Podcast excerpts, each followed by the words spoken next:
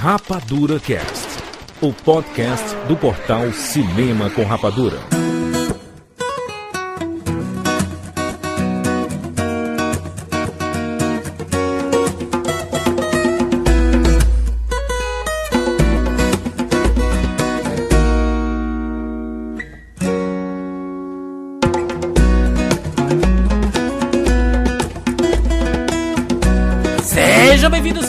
De todo o Brasil! Está começando mais uma edição do Rapadura Cast. Eu sou Júlio de Filho e no programa de hoje nós vamos falar sobre três filmes. Esqueci! Tomorrowland, vamos falar sobre Minions e sobre o mesmo céu. Entre parênteses, Aloha. Estamos aqui com Chuck Siqueira. Grande filho, a Emma Stone é bela como uma papaya. Excelente! Erinaldo Dantas. Banana, banana, banana, Minions! Que Caraca, os Minions italianos, né? Tô aqui com vários deles, ó. Olha. Eles não param de falar. Se você, você É, liga... não, não. Gente do céu, eles não param de falar. Olha só, não tem spoilers, pode ficar tranquilo. Esse é um programa de recomendação. É o nosso three pack. Aqui nesse programa você fica sabendo se a gente rapaduriza ou não um filme, se a gente recomenda ou não, se vale ou não vale a pena assistir. Então pode ficar tranquilo, dá pra ouvir de boa. É um programa de opinião sem spoilers. E só pra lembrar a você, nobre amigo ouvinte, pra você seguir o nosso Instagram, que é instagram.com barra rapaduracast. Estão rolando muitas promoções lá no Instagram, então participe que você pode ganhar um livro. A gente sorteou Jurassic Park, aí tem Blu-ray do Hobbit, vai vir uma porrada de coisa legal aí pra você concorrer. E obviamente os participantes do podcast e agregados não podem participar. Ah. Ah, Pô, que Jurassic Park eu tenho, Hobbit eu tenho. Ah, não. puxa vida. Fiquem ligados aí que lá a gente vai divulgar muitas promoções e tá vindo muita coisa bacana e vai vir periodicamente. Então siga o Instagram do RapaduraCast, que é instagram.com barra RapaduraCast. Você tem Instagram, pelo amor de Deus, né? Por que, que você não segue ainda? É isso, gente. Vamos lá, vamos começar a falar sobre esses três filmes, inicialmente com Tomorrowland, agora aqui no RapaduraCast.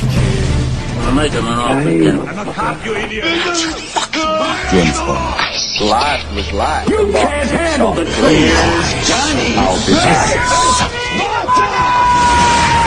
And the Oscar goes to. Rapadura Cast. Newton?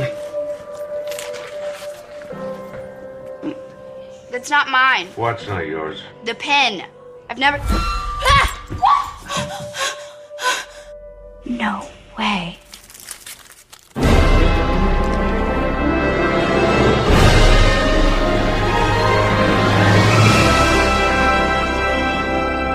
Mais uma vez a Disney vem com uma obra original. Original, né? Original, né, Jurandir? É, como foi com o Piratas do Caribe, que foi baseado lá no, no brinquedo do parque temático, da área temática lá na Disney, né, do Piratas do Caribe, aí veio a franquia Piratas do Caribe.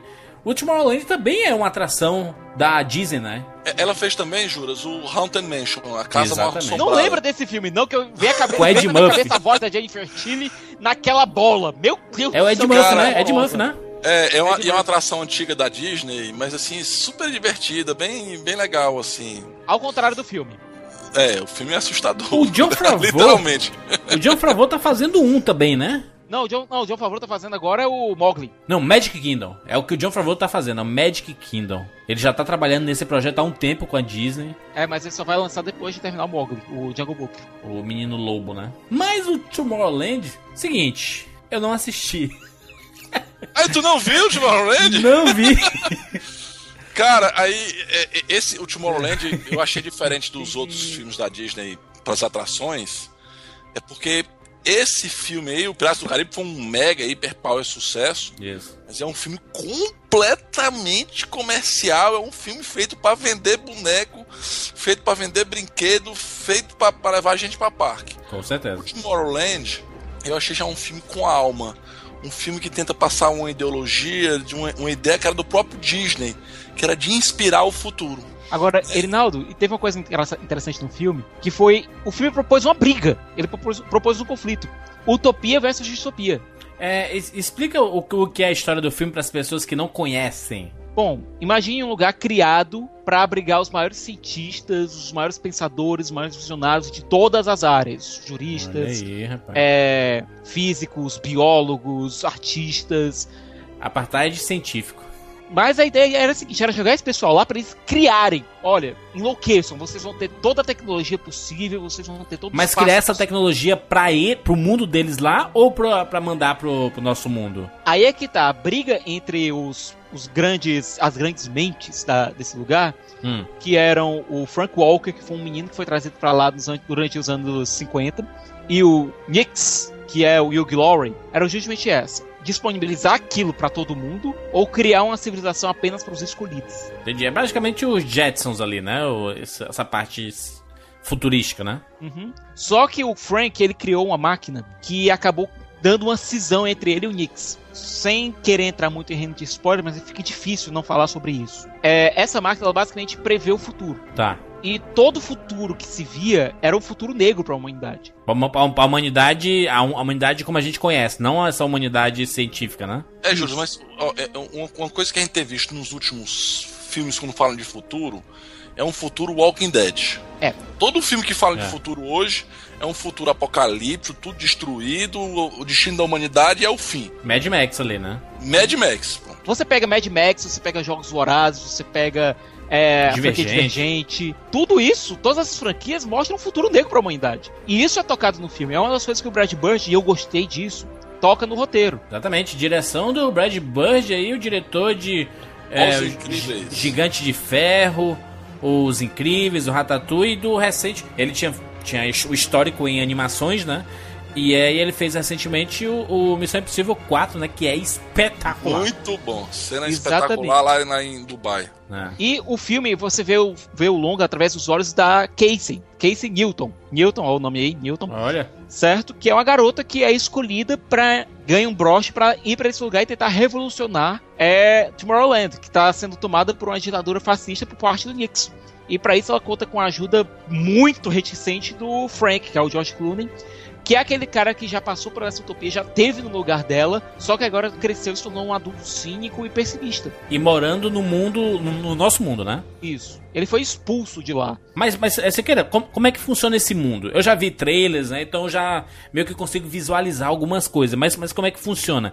É, são linhas paralelas de tempo? São universos diferentes? O, o que é aquilo? Não- Eu acho que são dimensões, é uma dimensão paralela. É o mesmo mundo. É o mesmo. É o mesmo mundo. Quem gosta Isso não, de- isso não fica muito claro, não, viu, Jurandir? Pois é, mas- É, mas, mas, mas co- como ela, ela toca no broche, ela meio que muda é, no tempo, né? Ela, mas ela tá no mesmo local. Juras, mas que tempos tá. diferentes. Aquilo ela vai ali é mais ou menos futuro. como, se- como se fosse um Oculus Rift. Um Oculus Rift elevado ao cubo. Ela tá no mundo dela, só que ela tá interagindo com uma propaganda interativa. Entendi, tá. É, Ela, ela Ela- vai pro futuro, viu, Juras? Só que esse futuro a gente não sabe se é alternativo, né? Ou se é uma, ou se é uma dimensão paralela. Erinaldo, eu acho que o filme deixou mais ou menos por ali que aquilo é mais ou menos um hipercubo. É você colocar um espaço muito grande dentro de um espaço muito pequeno. É basicamente você criar um, mundo dentro de um espaço pequeno. Dentro de um. Você passando um portal, coisa parecida. Aquilo não é exatamente o futuro. Eu acho que aquilo é um celeiro criado para o pessoal imaginar o futuro. A premissa do filme, cara, eu achei sensacional. A ideia de resgatar a, a imagem que a gente tinha no futuro, você citou os Jetsons, né? Isso. O que é que são os Jetsons? Era nos anos 60, como a gente imaginava o futuro. Uhum. Né? Exatamente. E hoje a gente. Então o filme tentou resgatar o quê? Pessoal, até os anos 60, 70, até o começo dos anos 80, 80, 80 até. a gente imaginava o futuro como, como uma utopia, a gente buscava alcançar essa utopia, a gente buscava alcan- alcançar esse desenvolvimento humano, esse desenvolvimento tecnológico. E o filme tenta resgatar exatamente isso daí. Enquanto o- o- aquilo que eu falei, enquanto os filmes hoje estão bem apocalípticos, mostrando um futuro negro, não, esse filme ele tenta ser um estímulo para as pessoas Aham. para resgatar aquele espírito antigo. A premissa do filme, cara, é uma premissa muito boa. Eu acho que o que pecou na, na arrecadação dele foi a narrativa que ele não ficou tão empolgante pros mais Eu jovens, posso entendeu? dar, dizer duas palavras pra ti, Reinaldo? Duas. Hum. Duas, eu tô contando aqui.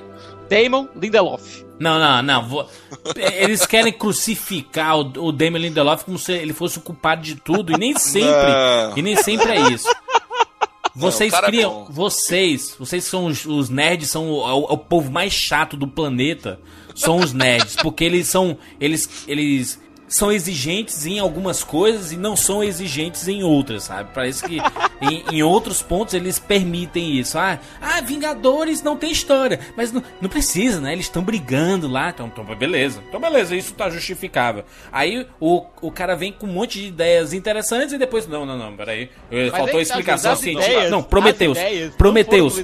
Prometeus. Ah, faltou, mas como é que um, um, um cientista vai ficar brincando com um alienígena aqui?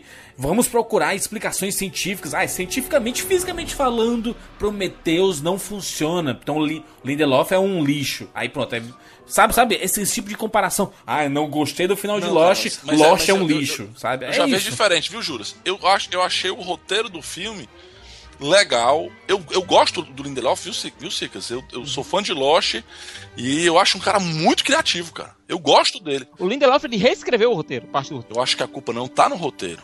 Eu acho que a culpa tá. Eu, eu sou fã do Brad Bird, todos os filmes que ele fez, até tirando esse, eu sou fã de todos eles. O filme abre com. com Frank. com Frank, o George Clooney, explicando a história. Na hora que ele começa a explicar a história, aparece do lado a Casey Newton, ela interrompendo ele o tempo todo pra narrativa dele introdutória ser mais interessante. Ela dizer, não, assim tá chato, fala assim, pula essa parte, entendeu? Pra não ficar um negócio monótono. Quando começa o filme, em si, a história mesmo, ela segue assim muito papai mamãe, cara. Muito monótono. Tem uma cena em que eles vão de uma cidade pra outra, eles passam cinco minutos, cara, dentro de um carro conversando. Gente, Então, eu acho que o que faltou no filme, na minha, na minha opinião, ritmo. foi uma edição pra dar mais ritmo ao filme. As cenas de aventura são legais, mas não empolgam, porque hoje o nível de exigência do público, depois de filmes como Vingadores, etc., é muito maior. Então as cenas de, de, de ação poderiam ser mais empolgantes e o ritmo poderia ter sido mais acelerado. Porque a ideia e o roteiro, Siqueira, eu achei muito bom. A ideia e o roteiro eu achei muito bom. Então, se partiu do, do Lindelof, eu, mais uma vez, a- eu, eu, eu mantenho minha admiração por ele. Mas eu acho que faltou pro Bad Bird, eu não sei se porque ele se envolveu tão emocionalmente com, com o projeto e começou a, a tratar de uma, de uma forma e começou a dar importância a coisas que não eram importantes. Aham. Ele tratou O filme Peter foi ficando Jackson, um de maneira pouco Peter chato. Jackson. O filme foi um pouco chato. Lembra não É, que a gente já assistiu só- junto, então eu ficava pro Siqueira dizendo, ó, Sicas, vamos ver o Sicas e o, e o, e o, e o Giovanni, o Didio. E o PH. Mas o- e o PH. Eu só o filme parou, né? Não- o filme não. A gente ficou conversando no cinema. Então, na minha opinião, o problema do filme é ritmo. E não tá no roteiro, tá na direção. Agora, é engraçado porque o Brad Bird foi oferecido pra ele pela Disney.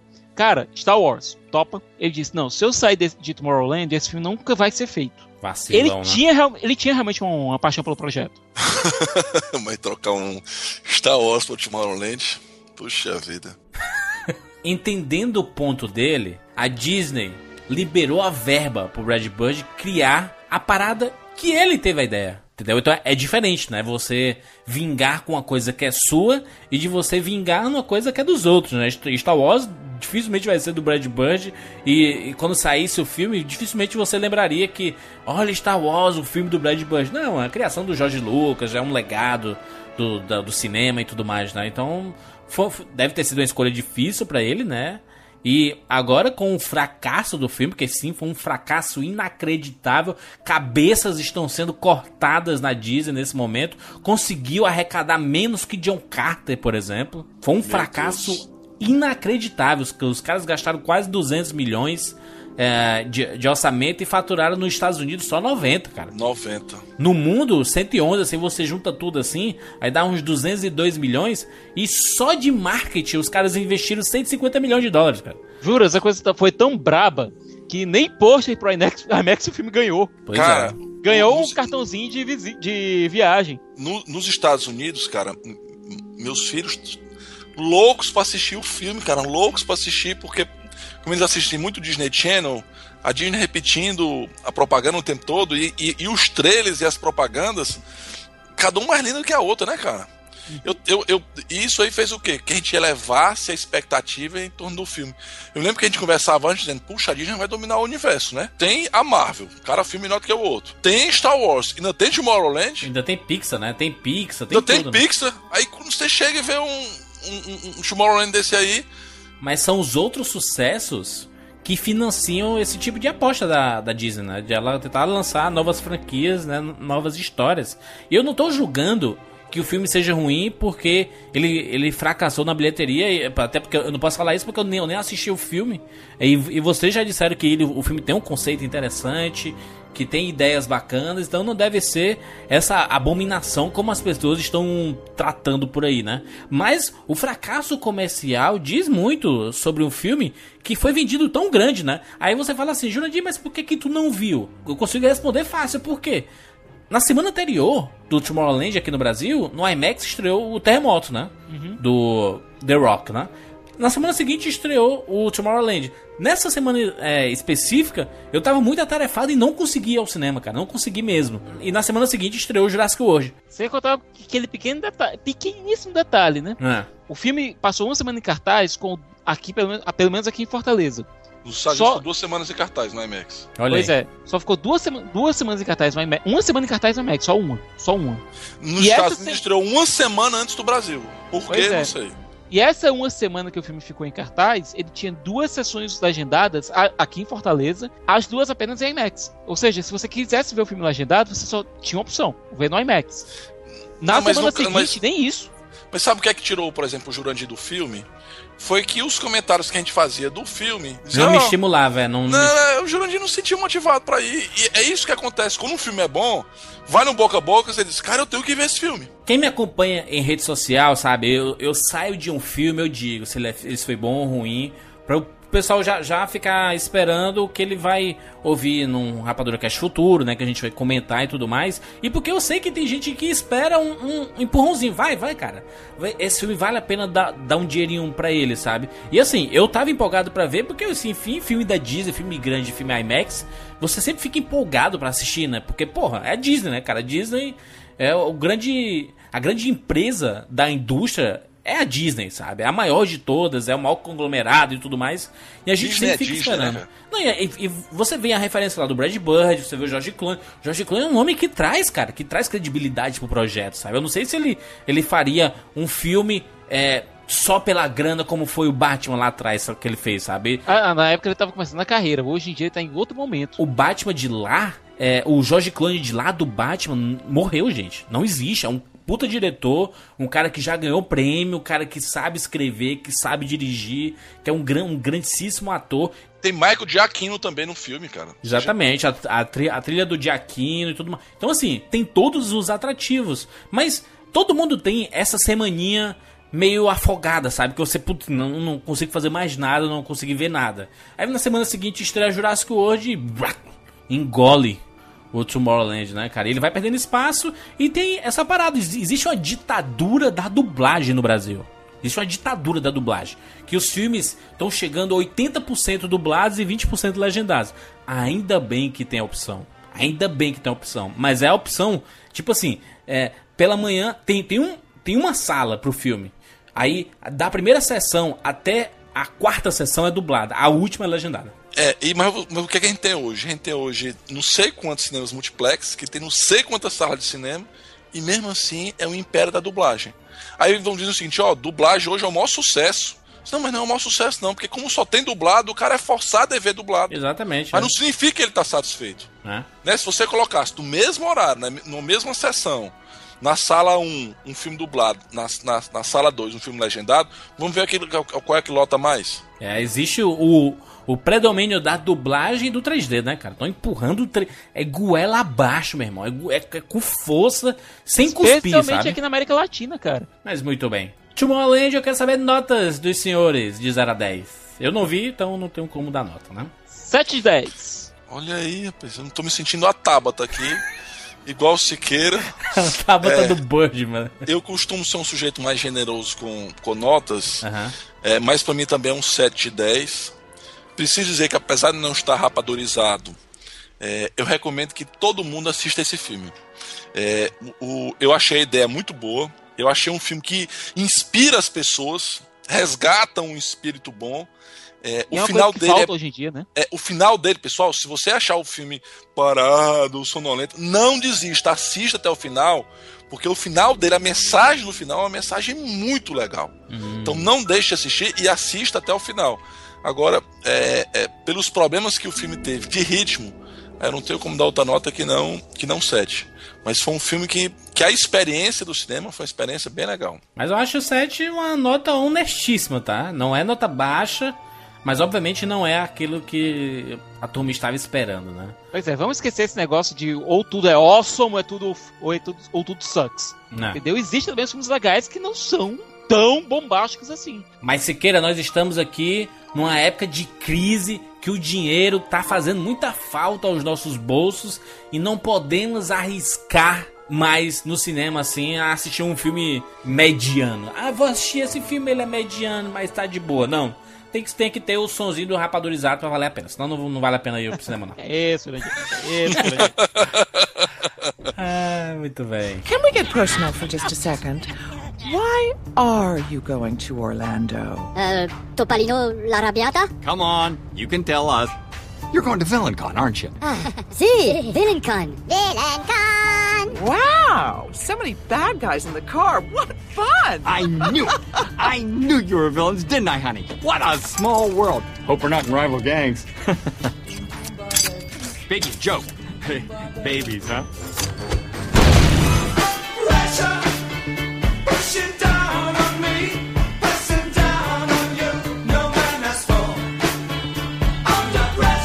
os Minions chegaram aos cinemas. Carreira solo agora. Carreira, ca, carreira solo. Calela? Esses Minions estão invadindo o planeta. Mas, mas é, é, eu tô esperando ganhar, inclusive, um jabá do McDonald's, com o que eu vou falar agora.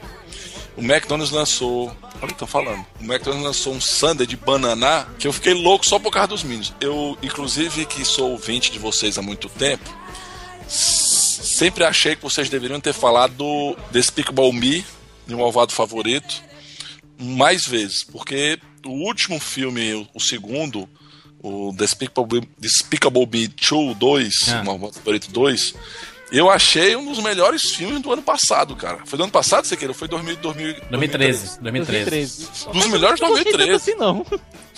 Pô, Bolei do Rio do começo ao fim, cara. É um filme muito divertido. Mas é divertido por causa dos Minions quando, ele, quando eles aparecem ao fundo fazendo suas brincadeirinhas. É, cara, eles são um segredo do sucesso do, do, do, do meu A Illumination. Cara, a Illumination, ela deu uma sorte tão grande com os Minions. Não foi exatamente com o Gru, não foi com as filhas do Gru, foi com os Minions. Exatamente, que virou um fenômeno comercial. Cara, o meu, meu Malvado Favorito 2 faturou 970 milhões de dólares no mundo todo, cara. Quase um bilhão.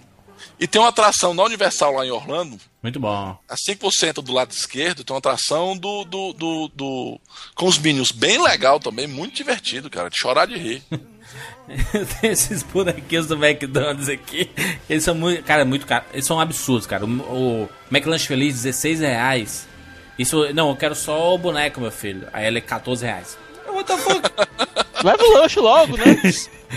Eu fui lá, comprei quatro bonecos e foda-se esse lanche aí.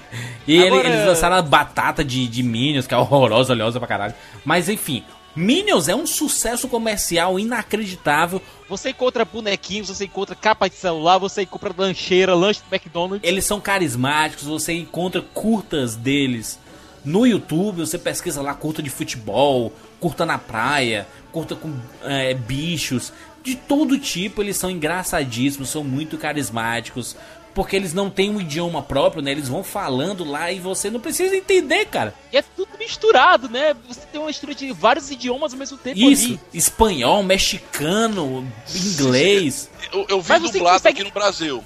Aham. Ele, os- eu vi dublado aqui no Eles Brasil. falam nos thank you. Unidos. É, tem hora que ele fala thank, tem hora que ele fala calma, calma. Graças, ele fala graças, graças. É, tem, tem hora que ele, que ele diz ali, ali. Isso. Eles foram dublados ou aquele é o som original deles? Eu acho que é o som original, tá? Não, aqui no Brasil eles são dublados pelo Guilherme Briggs. Todos eles são dublados pelo, pelo Briggs? No original, Ah. eles são dublados pelo diretor do filme. É, todos eles têm, têm a mesma voz. É, aqui no Brasil tem a.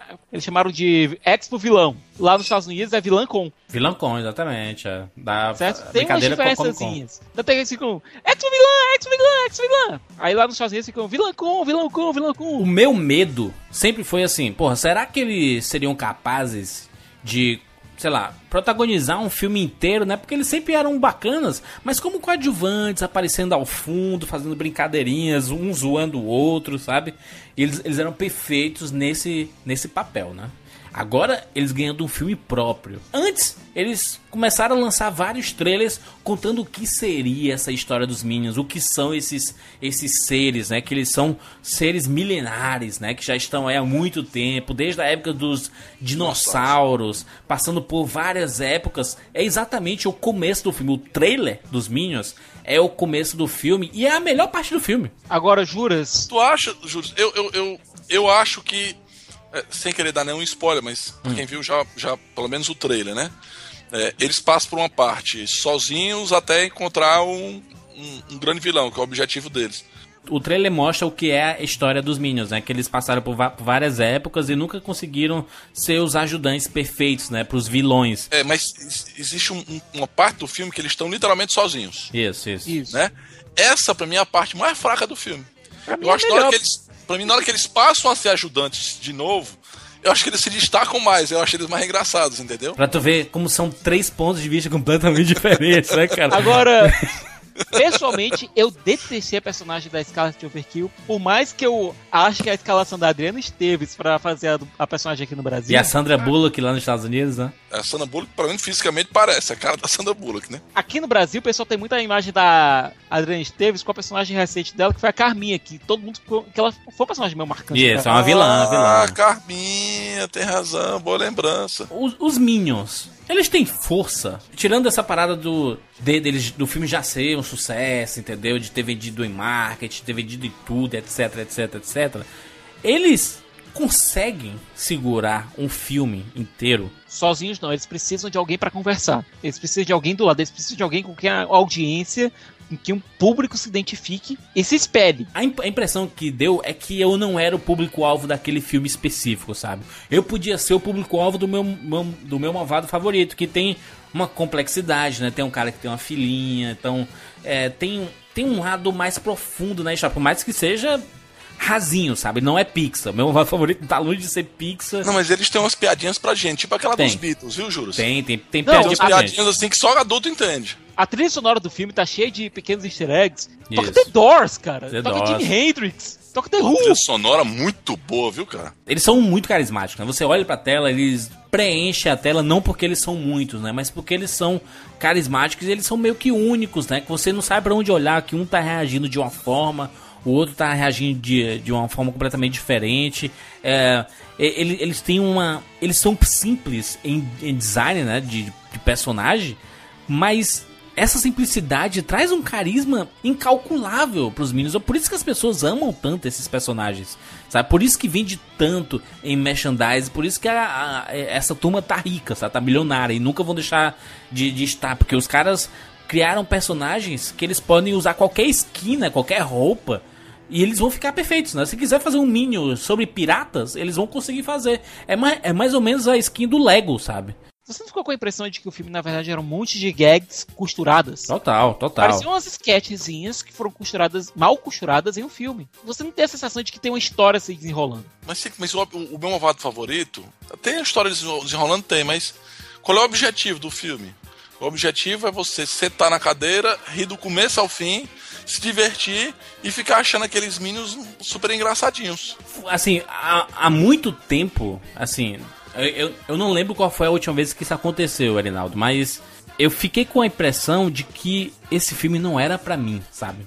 Eu, olha que eu sou difícil disso acontecer no cinema, sabe? Eu assim, eu sei que criança, que criancinha vai vai pirar, cara. Vai ser um filme divertido, ela vai é, dar muita risada no cinema, vai, vai, vai rir dos Minions peidando, sabe? Aquelas, ah, aquelas coisas. Mas eu, eu senti que eu, eu já, já tava um pouco velho pra assistir esse filme, sabe? I'm too old to do shit. Ah, não porque eu sou mal-humorado ou que seja, porque enfim, eu sou muito fácil de gostar das coisas, sabe? Mas eu não. Acho que foi um pouquinho demais. Eu gosto quando eles são cu- curtinha, sabe? Quando é, tem uns videozinhos lá de 3 minutos. Ah, perfeito, eles são perfeitos pra esse formato. Depois eles pa- parece que cansa, sabe? Eles conversando lá e você não entende porra nenhuma. E parece que ele. É isso mesmo, sabe? É, A, a ideia é não, é não fazer os Minions serem compreendidos, sabe? Porque Mas tem é que tá, aquele idioma deles lá. e- Pessoalmente eu consegui entender o que eles falavam. porque, porque era visual, né, Siqueira? Que era visual. Eles são. Mas eles, eles falam assim: concordo olha, eu, é eu tenho que sair daqui e ir pra lá. Eles apontam, você sabe, ah, ele, tá, ele quer ir daqui pra lá, mas eles Mas é que tá, no isso é idioma deles. Chaplin. Isso, é- isso é boa parte do charme deles. Tá. Agora, o problema é, do modo que a história, do que o roteiro foi escrito, é o que a gente tem são gags de 3 minutos que ficam cansativas depois. É, pessoalmente, eu acho que se o filme tivesse focado mais na relação dos Minions com aquela família psicótica, Que bem, mais, bem melhor do que a, a personagem muito melhor do que a. Scarlett. Se ele tivesse ficado com aquela família o filme todo, teria sido bem melhor, né? A Scarlett, não sei, não, não criou o link com a gente, né? Talvez. A própria condução da história, o final, não havia nenhuma necessidade de colocar aquele personagem no final do filme. Pois é, e, e- e- o, que é, o que é bizarro, né? Porque os Minions, eu falo assim de sucesso e tudo mais, porque a gente acompanha a bilheteria nacional, a gente vê o fenômeno entre as crianças, as crianças usando roupas, o cinema dando copos dos Minions, sabe? Você vê as lojas é, de, de brinquedos com os Minions na frente, vendendo pra caramba. Então você vê que é uma marca que funciona, que a, meninada gosta e tudo mais. Mas, por exemplo, o filme nem nos Estados Unidos estreou, sabe?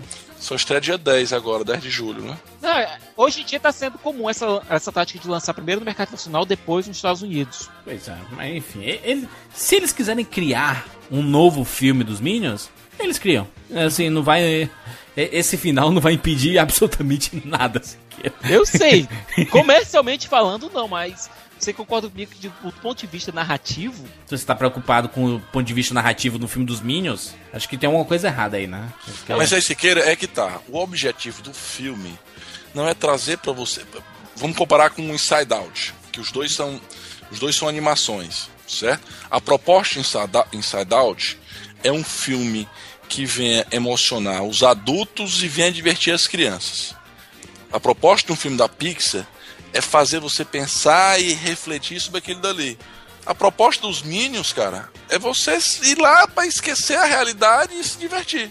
A proposta do filme é esse. Ele não quer tornar o filme em nenhum momento dramático, em nenhum momento sensível, em nenhum momento é, um pouco mais, mais, mais aprofundado de qualquer discussão. É. Até porque se ele aprofundar alguma discussão dos Minions, é, só pra gente comparar aqui um personagem que todo mundo adora, o Mr. Bean. Isso. Você viu o Mr. Bean, você ria do começo ao fim. Fizeram um filme do Mr. Bean que ele falava. Tirou a graça. Tirou a graça, virou mais um personagem que como ele não outro. fala é bem melhor, mas também tem um significado por trás do filme. O, o, o- objetivo do- dos Minions foi fazer esse- esse- essas enquetes, uma piada atrás da outra, uma piada atrás da outra, exatamente pra você ficar se divertindo. É, mas E você isso cansa, Erinaldo. É, Cansa, é um cansa. sketch atrás da outra, atrás da outra, atrás da outra, cansa. Cansa. Como a, a, a Hannah disse no, no final do filme, achei bacaninho o filme, mas bestinha. É exatamente isso. Essa é a minha opinião do, em, relação, em relação aos Minions. Eu, eu não, não consigo sair disso com os Minions, sabe? Além, nossa, que filme bacana, recomendo pra todo mundo assistir. Não, não recomendo pra todo mundo assistir. Pronto, pra gente comparar com outro personagem nonsense, maluco que teve um filme esse ano, Bob Esponja. Eu achei esse segundo filme do Bob Esponja muito melhor que mim. Mas, Ah, é- é- mas ele foi Proposta feito pra gente, basicamente. Por mais É. que ele tenha a roupagem de feito pra criancinha e ele tem momentos de, de criancinha, muitas das referências foram feitas pra gente, adulto. É, foi como os Simpsons, viu, Siqueira? O, o Bob Esponja, ele não quis fazer um desenho animado que passa na televisão com duas horas de duração, com 90 minutos de duração. Eles quiseram aproveitar o desenho animado e fazer um longa-metragem. Como os, os Minions, eles nunca tiveram. Você não consegue ver o desenho animado dele do dia a dia na televisão.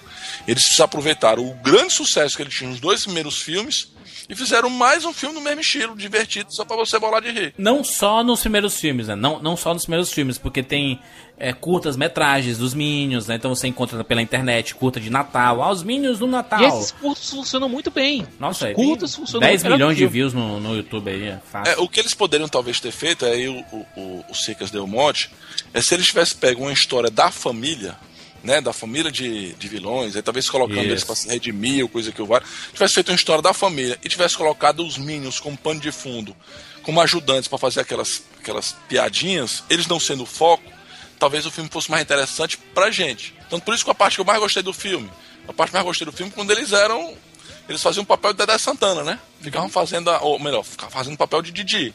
O vilão era o Dedé Santana e eles ficavam fazendo a graça. Esses são os momentos que eu achei mais, mais divertidos. Quando eles ficam realmente só no centro de atenção, quando eles estão andando lá por, pela minha cidade, lá por Nova York e tal, aí talvez seja até um, um, um pouco repetitivo. Você, você para de rir porque é uma piada atrás da outra. É. Muito bem, então vamos aqui para as notas e Arinaldo já diga logo sua nota aí. Cara, eu dou um 8 pelo filme. Nossa, que exagero. Filme pra, só pra ter o rapadorizado aí. Mas eu, vou, mas eu vou te falar, cara. É porque é um filme muito legal, cara. Tá muito engraçado. E, e, e, cara, aquele, aquele Minion que tem um ursinho, eu não sei o nome do. Sim, é o, O Bob. Bob. O Bob. O Bob, pô, uma gracinha Ele, ali, ele né, pega cara? um rato ali, né? Que... Pô, quando ele pai encontra com um rato, cara, e começa a levar o rato. Pô, é um filme muito legal, cara, muito divertido. Você sai mais leve depois de uma sessão dessa de cinema, por isso que eu tô dando 8, pela sensação de leveza que você sai depois de ver um filme desse. Entendi. Não vá esperando nenhuma história ou criticar roteiro. Não, vá lá pra sentar e se divertir, e leve os seus filhos, seu sobrinho. Tenho certeza que eles vão, vão adorar.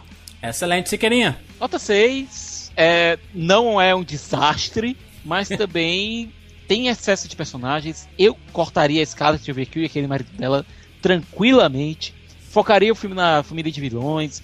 Focaria o filme nos Minions, um pouco mais nos Minions. Apesar deles dominarem o filme todo, mas é aquela coisa, eles não têm com quem interagir. Eles não têm personagens interessantes com quem interagir. E no momento que eles ganham esses personagens interessantes, que é a família, logo eles são descartados e colocados naquela Scarlet exagerada. Overkill, como o próprio nome está dizendo. É divertido, mas cansa por conta do excesso de gags. Não dá tempo da pessoa respirar. Muita coisa ao mesmo tempo. O primeiro ato do filme tá todinho no trailer. Todinho no trailer, exatamente. E eu acho que é o melhor ato do filme, inclusive. Pois é que eu acho um, eu achei isso um absurdo. Não, ele, eu- o trailer tira a, a, a, sensação, a, a sensação, tira a graça dos primeiros minutos do filme. Parece que a gente tá repetindo isso ininterruptamente em praticamente todo podcast que a gente faz, né? É, puxa, mas se eles fizeram E a o gente trailer, isso no é o começo também, do né, filme. Júlio? O trailer é o começo do filme. Então é muito chato, cara. Porque você fica várias piadas uma atrás da outra, você quer rir e não ri porque já viu aquilo ali várias várias vezes nos trailers, né? Não. É. Seis, Siqueira? Seis? Seis. Bom, a minha nota pros Minions é 5. É um filme bem mediano, achei bem, bem ok. Eu consigo dar risadinha porque eu, eu gosto muito dos personagens, mas eu gosto deles como coadjuvantes, sabe? Não como protagonista. Ou, se forem protagonistas, que sejam histórias ma- mais curtas. Se fosse um filme de 60 minutos, pra mim, eu acho que seria o suficiente pros Minions. Média-metragem. É, porque esse, esse uma hora e meia pros Minions, eu acho, ai meu Deus, é exageradíssimo demais. Sabe? Ainda coloca a música do Michel Teló ali no final do filme, sabe? Eu, é, Ai, febre eu amarela. Era isso que tava tocando e eu fiquei com dor de cabeça no final. É, é, Percebi, não. é Yellow Fever? É febre.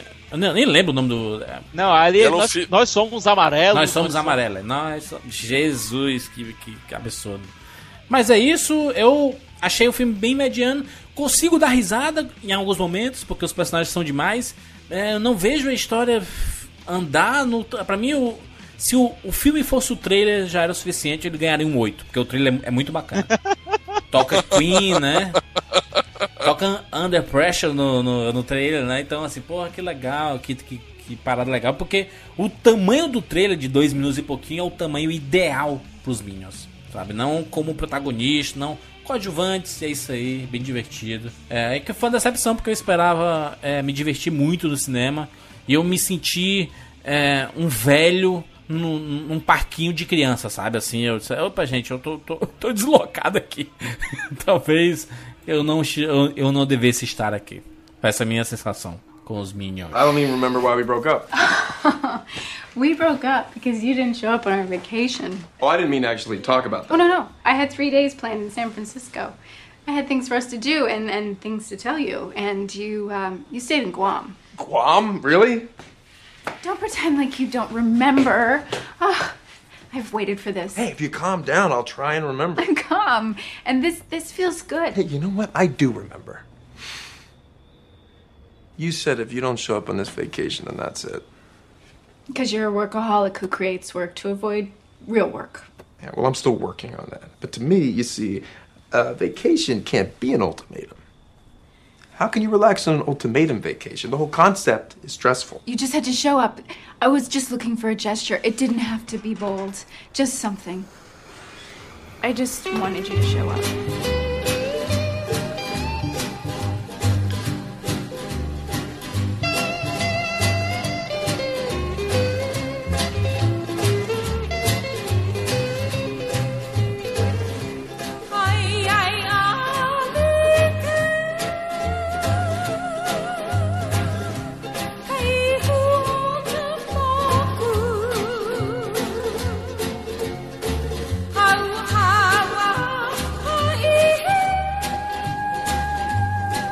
Finalizar esse cast, nós vamos falar aqui sobre Sob o Mesmo Céu, que é um título horroroso pro novo filme do Cameron Crowe. Tirado, sabe Deus da onde, né? Olha o nome do filme original, Aloha, gente.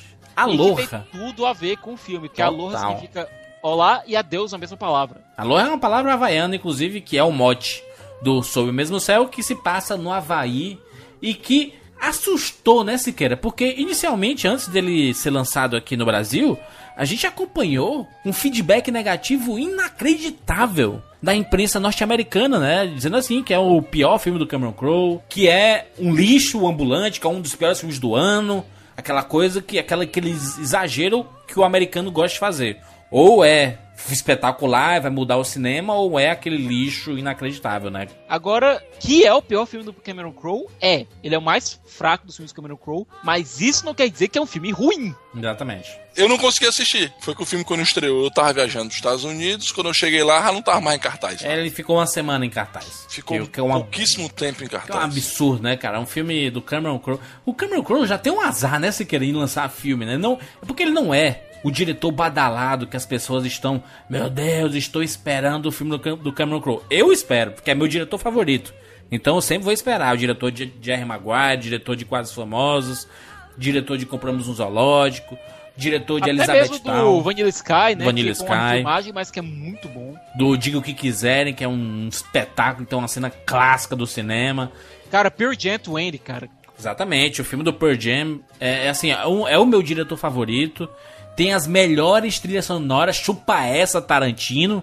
As melhores trilhas sonoras em filme são do Cameron Crowe. Ele repete Jura? Uma trilha sonora Ele também? repete no Alô, ele, ele traz trilhas de filmes dele mesmo, né? Se querer, ele traz de filmes antigos e tem toda a temática do Havaí, sabe? Que o filme se passa no Havaí. É, ele, ele tem a sua linguagem, você reconhece que é um filme do Cameron Crowe. Bill Murray. Bill Murray tá bem no filme? Bem, Ok, não, não assim, os, os personagens do filme é, ficam lá entre os três protagonistas: Br- Br- Bradley Cooper, a Emma Stone e a Rachel McAdams. Ele parece um- uma história bem, bem simples, né, Siqueira? Que ele mostra lá um, um militar, né? Que é um. Ele que trabalha na parte de tecnologia, né? Do, do, do exército dos Estados Unidos. Que destruiu a própria carreira no, no exército. Exatamente, por, porque ele era um pilantra, né? Uhum. Pilantra, um salafraio. Ele tava saindo do, do exército pra trabalhar como um empreiteiro Isso, é, junto ao personagem do Bill Murray, que é um bilionário. exatamente. Só que durante uma pilantragem que ele ia fazer, é, ele acaba sofrendo um acidente, as pernas dele ficam destruídas e ele passou muito tempo em recuperação. Agora ele tá voltando ao trabalho com Bill Murray perdoando ele, entre aspas, pela malandragem que ele fez, na qual ele embolsou a quantia de mais ou menos 100 mil dólares. Exatamente. Aí ele é contratado pra supervisionar, né, esse, esse satélite, né, que o personagem do Bill Murray quer lançar lá no Havaí. Junto E- dos militares. junto dos militares. Que é uma das maiores polêmicas do filme e eu entendo por que, que o americano falou mal desse filme do Cameron Crowe. Porque o Cameron Crowe, ele é claramente partidário dos, dos havaianos, né? Não, ele- o Cameron Crowe é um cara de esquerda. Ele é muito de esquerda. Ele é ridiculamente de esquerda. Ele é contra o governo, então. Não, na verdade, como o governo agora é levemente de esquerda, vamos dizer que ele é antimilitarista. Deixa eu só entender. Eles querem construir uma, uma base no, no Havaí e ele é contra a construção da base porque ele acha que o Havaí tem que ficar Não intocável. só isso. É, o céu no filme ele tem uma representação, representação muito forte. Isso. E tu sabe, Reinaldo, que existe um, um acordo entre os países de não militarizar o céu. Ah, certo. É o. Voltando ao Ronald Reagan, a, a, ao- Ao a Guerra, nas, Estrelas. Estrelas. Que você não pode militarizar o céu porque o céu é de todos e de ninguém ao mesmo tempo. E principalmente nesse espaço do Havaí, porque o Havaí, ele era um. Ele, ele é um, um- O que é o Havaí, sequer? É um estado, né? Americano. É um estado, estado americano. americano. Por obrigação, na verdade, né? É tanto que tem um personagem no filme, um havaiano, que usa uma camisa assim. Havaiano de nascença e nas costas tem americano por obrigação. Uhum. Então, assim, Na verdade, aquele personagem, ele, ele tá interpretando, é, interpretando a ele mesmo. ele mesmo, né? Exatamente. Isso, que é o rei. É o rei, ele tem uma porçãozinha de terra lá. E é justamente a briga pra conseguir abrir essa base. É justamente isso. Olha, você vai permitir aqui a instalação da base, em troca a gente vai te dar mais um pouquinho de terra. Exatamente. E uma torre de celular, talvez. Porque os havaianos, eles têm isso na, é histórico deles, né? Assim que eles, quando nos Estados Unidos, lá nos anos 50, eles decidiram serem os donos do Havaí, eles, eles realmente tomaram o Havaí. Os, os havaianos perderam a sua é, é, liberdade, né? Eles, eles perderam o local, sabe? Então, eles têm essa isso enraizado na cultura deles, na, na história deles. Eles não, não querem ser americanos, sabe? Ok, no, é exagero dizer isso de todos os havaianos. Será que não tem nenhum havaiano que queira ser americano? Deve existir, sabe? Até porque nasceram pessoas de lá pra cá, né? Então pode pode ter gente que se sente americano e não havaiano em si. Mas existe Como a nasceu no identidade Havaí, né? cultural, né? A identidade cultural do pessoal havaiano. É mesmo, é um pouco parecido com o que a gente tem aqui com algumas tribos indígenas, que eles não se sentem brasileiros. Eles se sentem parte da tribo deles. Exatamente, cara. Então, assim, a, a ideia que o Cameron Crowe passa no filme é que o- os havaianos, cara, eles têm a cultura deles, sabe? Pô, ele tem toda o misticismo deles, sabe? Eles têm toda a proteção é, da natureza. Eles, eles falam muito de energia, eles falam muito de vibrações, sabe? Eles respeitam muito um outro. Existe uma parada muito coração no filme. E é uma crítica absurda contra esse domínio imperial dos Estados Unidos que, que se sente dono do planeta inteiro e quer chegar e quer dominar e quer colocar satélite em cima do Havaí, quer criar, reconstruir uma base lá e tá pouco se fudendo pra natureza, pra destruição que ele vai causar. Colocar satélite em cima do, do Havaí é, é, é, é progresso. Então vem prédio, então vem empresa, então vem um monte de coisa, vem uma avalanche de coisas. E o Havaí, meu irmão, é uma ilhazinha. É um arquipélago. É um arquipélago, um pequeno arquipélago. Sim, aí, aí daqui a pouco chega um- uma, uma galera e destrói a, o, o arquipélago inteiro, entendeu? Então, assim, existe, um, existe um- um- uma militância de defender o Havaí, suas origens e sua cultura. A personagem da Emma Stone, que é uma, uma, uma oficial do exército, né? Uhum, Norte-americano. Da, da, da Força Aérea. Ela entende isso, sabe? Ela, ela, e ela é partidária disso. Ela, ela entra na cultura do- dos, dos havaianos e, e vê aquilo com o coração, sabe? O Bradley Cooper não, não enxerga isso. E durante o filme todo é trabalhado, né? Esse, esse- esses conceitos. Então eu entendo o americano criticar o, o Cameron Crowe, apesar de eu ser partidário do Cameron Crowe, ne- nesse caso específico. E Porque, enquanto porra, ele, isso, a fez, ele, ele fez um filme protesto. né? O que Filme protesto. Poderia ser um filme romance. Isso. Ele Uma fez comédia um- romântica no, no Havaí, ele fez um, um filme protesto. E, e por isso que foi achincalhado no, nos Estados Unidos. Ah, é o pior filme do Cameron Crowe. Ah, é- assim, é, isso tá tudo em segundo plano. Para as críticas que eu li, eu, eu fiz questão de ler, de ler as críticas. E todas têm na entrelinha essa parada do, do partidarismo, de defender o Havaí, cara, que é a coisa mais linda do mundo você defender um local e sua cultura. Eu acho que o filme foi mal vendido. Porque o filme vendeu uma comédia romântica. O sujeito da West End vê uma comédia romântica. Mas ele tem isso. Tem, e tem muito bem. E a relação do. Do aliás, o personagem do John Krasinski, Isso. que é basicamente o entreve no triângulo amoroso entre o Bradley Cooper, a Emma Stone e a Rachel McAdams. É, o, o Jim do The Office, pra quem não lembra. Pois é. O personagem do John Krasinski é muito bom. É e muito Não bom. fala praticamente nada. Exatamente, ele se comunica pelos olhos, né? E, e, e- e tem um momento lá que o Bradley Cooper vai conversar com ele, eles não trocam uma palavra e aparecem legendas mostrando que eles estão se entendendo, sabe? Eu achei fantástico, cara, O fantástico. personagem do John Krasinski é genial. Eu gostei do personagem de Bill Murray, que ele tá lá representando o progresso. Eu não gostei inicialmente da personagem da Emma Stone, porque ela parecia uma oficial meio masculinizada, sabe, Siqueira, sabe? Um jeitão assim, hom- homem, sabe? Homem no exército, sabe? Mas o pior que era o seguinte: você via que ela tava fingindo e você achava que não, aquilo é. Eu acho que é porque a Emma Stone não tá conseguindo interpretar a personagem. Mas não, você Exatamente. percebe que aquilo faz parte da personagem. Faz parte da essa, personagem. for- essa artificialidade dela faz parte da personagem. E Você depois quebra isso, né? Depois quebra e você entende o conceito e tem todo o espírito do Cameron Crowe dos, dos filmes anteriores, sabe? Assim, é, tem trilha sonora, trilha- pô, o cara coloca, o cara tá no Havaí. Olha a, a- a- o- leque de possibilidades que ele tem pra colocar é, de trilha sonora. Ele vai, sei lá, de, de Israel Kamakayolê. Se você gosta de, de música de praia, de surf, ele coloca muito em pano de fundo, assim, em, em música incidental, sabe? Ao fundo, assim, é Agora, juras, não sei porquê, mas você pega o Cameron Crowe, que é um cineasta, um cineasta indie conceituado que Uhum. vinha com 100% de acerto, certo? Você pega o Alexander Payne, que também é outro cineasta indie conceituado e que tinha 100% de acerto, certo? Uhum. E os dois fizeram filmes que são comédias românticas, entre aspas, que se passam no Havaí. o Alexander Payne fez os Descendentes, o Cameron Crowe fez o Aloha. Descendentes lá com o George Clooney, né? Descendentes Isso. muito bom, cara. Muito bom. Pois é, mas que também foi mal visto por boa parte da crítica. É por, com o George Clooney e com a Shailene Woodley, né? Lá do, Isso, foi o filme que revelou a Shailene Woodley. do Divergente. Isso. Mas Descendentes é um filme excelente. Muito bom. Pois é, mas que também foi um filme que dividiu a crítica. Por quê? Não, os dois basicamente se passam no Havaí. A gente Exatamente. tem aqui até um, um certo padrão, né? Se bem que dois não formam. Mas, mas falando do Havaí, Siqueira, tem uma série chamada Havaí 5.0 que é um maior sucesso nos Estados Unidos. Né? Não, não- acho que a culpa aí não tá no Havaí, não. Talvez Não, mas a é porque no Havaí passou a 5.0 mensagem- Ah, Ele, ele não é partidário, entendeu? Ele é pró, pró Estados Unidos. É tanto que os, os carinhas são praticamente todos americanos, né? são, são, tem até Então. o Jim do Lost, né? Exatamente. Vo- Voltando pro Havaí, Ah, Lost também mas o Lost, o Lost também foi filmado no Havaí e tudo mais, mas não, não tem nessa referência no, na, na série. Mas e- e- esses dois filmes específicos, eles, mais o, o Sob o Mesmo Céu, né? Ele bate nessa tecla, cara. Pô, se ele mostra um personagem de- de- dizendo que ele é americano por obrigação, é porque ele, ele quer defender um ponto, sabe? E ele, faz com que a gente fique do lado dele. Exatamente, cara. Leva a gente pro lado dele. Você, você sai do filme contra os Estados Unidos, cara. Você sai do filme assim, dizendo assim, caralho, por que, que os Estados Unidos quer se meter no Havaí, cara?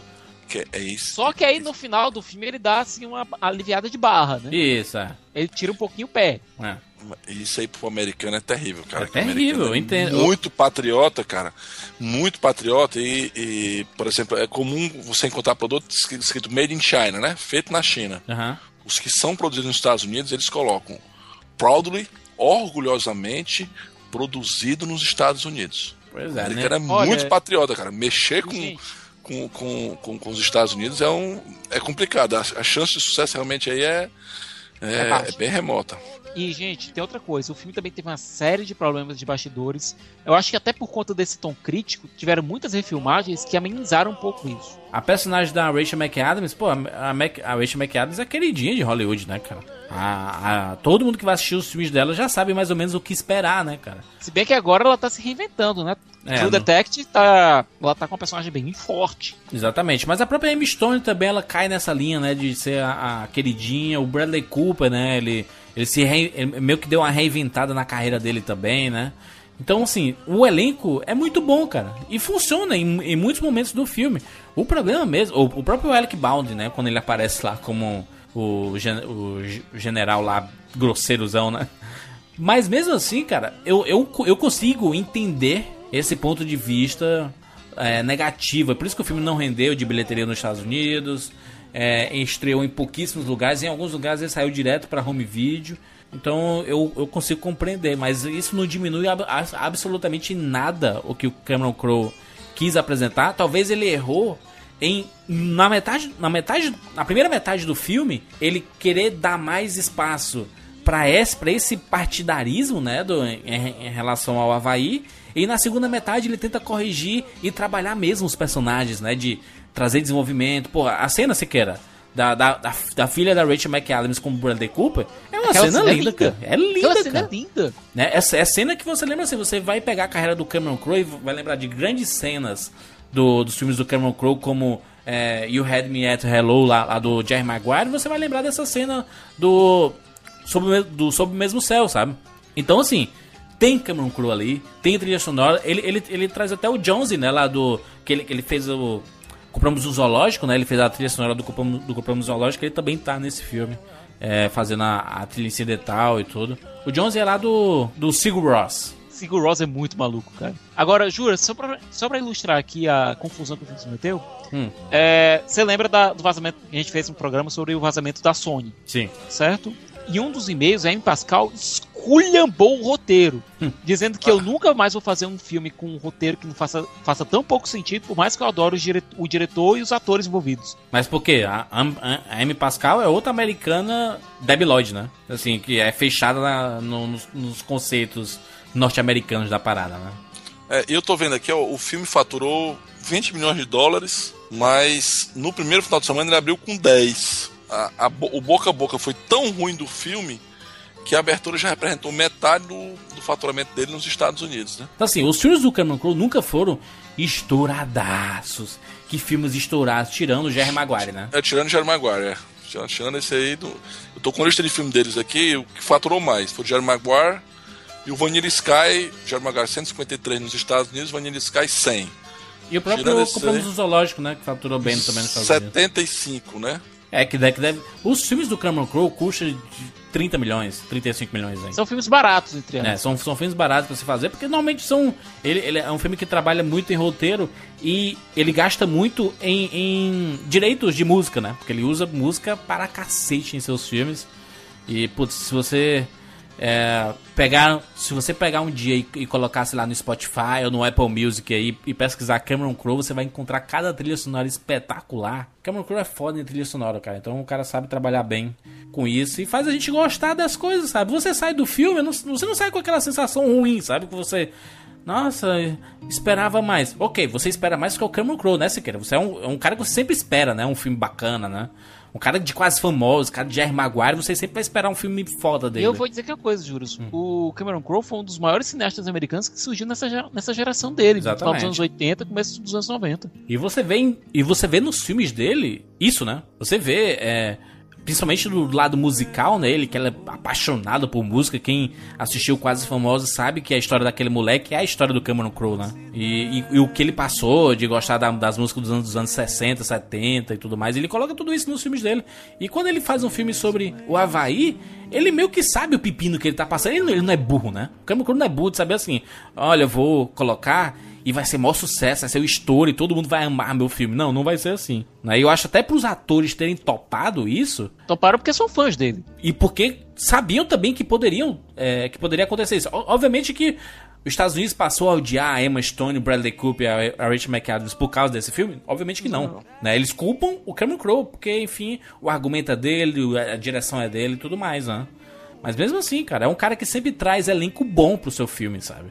Pros seus filmes. Ele errou de pegar 50% do filme dele e tentar colocar essa ideia na cabeça e não continuar até o final. No final ele muda, né, Siqueira? Da, da, da, da met- da metade pro fim, ele vai pra outra linha, ele vai pra comédia romântica, ele vai pro, a- pro lance do amor e dizendo, tudo mais. essas refilmagens eu acho que fizeram que o filme tirasse um pouco o pé desse ponto crítico que ele tava. Cara, eu vou te falar, viu? Que maré da Sony, hein, cara? Sai a, a entrevista com aquele problema do vazamento de e-mails, aquela confusão toda. Aí esse ano lançou o, o Chap, Chap, né, no Brasil. Que fracassou também. Fracasso. Que maré da Sony, cara, que já tá passando com uma crise também no, no, em outros negócios que ele tem. Né? Setor de. O Vai acabou, a televisão tá dando prejuízo. O próprio O PlayStation, PlayStation tá. ainda tá, ainda tá se aguentando. É, mas não, não dá tanto lucro, né? Dizem eles que, que a venda é subsidiada, então. Teve um que problema maré com a da Sony, cara? foda também, né? Que maré da Sony. Tomara que o 007 reverta um pouco isso, né? É, mas a tendência é que reverta mesmo, né? Nota, Siqueira, nota pro Sob o Mesmo Céu. Minha nota pro Aloha é nota 7. Muito bem, a nota honestíssima. E digo, eu vou dar 8. Só pra rapadorizar, né, Porque gente? é o rapadorizar, pra recomendar as pessoas a assistirem e criarem seu, sua, suas opiniões. Acho bacana. Quem conseguiu ver o Sob o Mesmo Céu aí, ou se existe outra forma de assistir, deixa nos comentários aí as, as suas opiniões, porque eu, eu quero- eu quero discutir sobre esse assunto, eu acho interessante. Eu acho, se você for pesquisar o background do Havaí, acho que ainda vai existir um filme grande que vai mostrar toda essa essa, essa luta dos havaianos contra os próprios americanos, sabe? Assim, de, de defender o seu território, de, de falar sobre a defesa de cultura, sabe? De legado, de herança. Acho que um dia a gente vai ver que de- devem existir documentários que eu não conheço. Então, se você conhece algum, docu- algum documentário sobre a história do Havaí, deixa aí nos comentários que eu vou querer assistir. Eu fiquei curioso.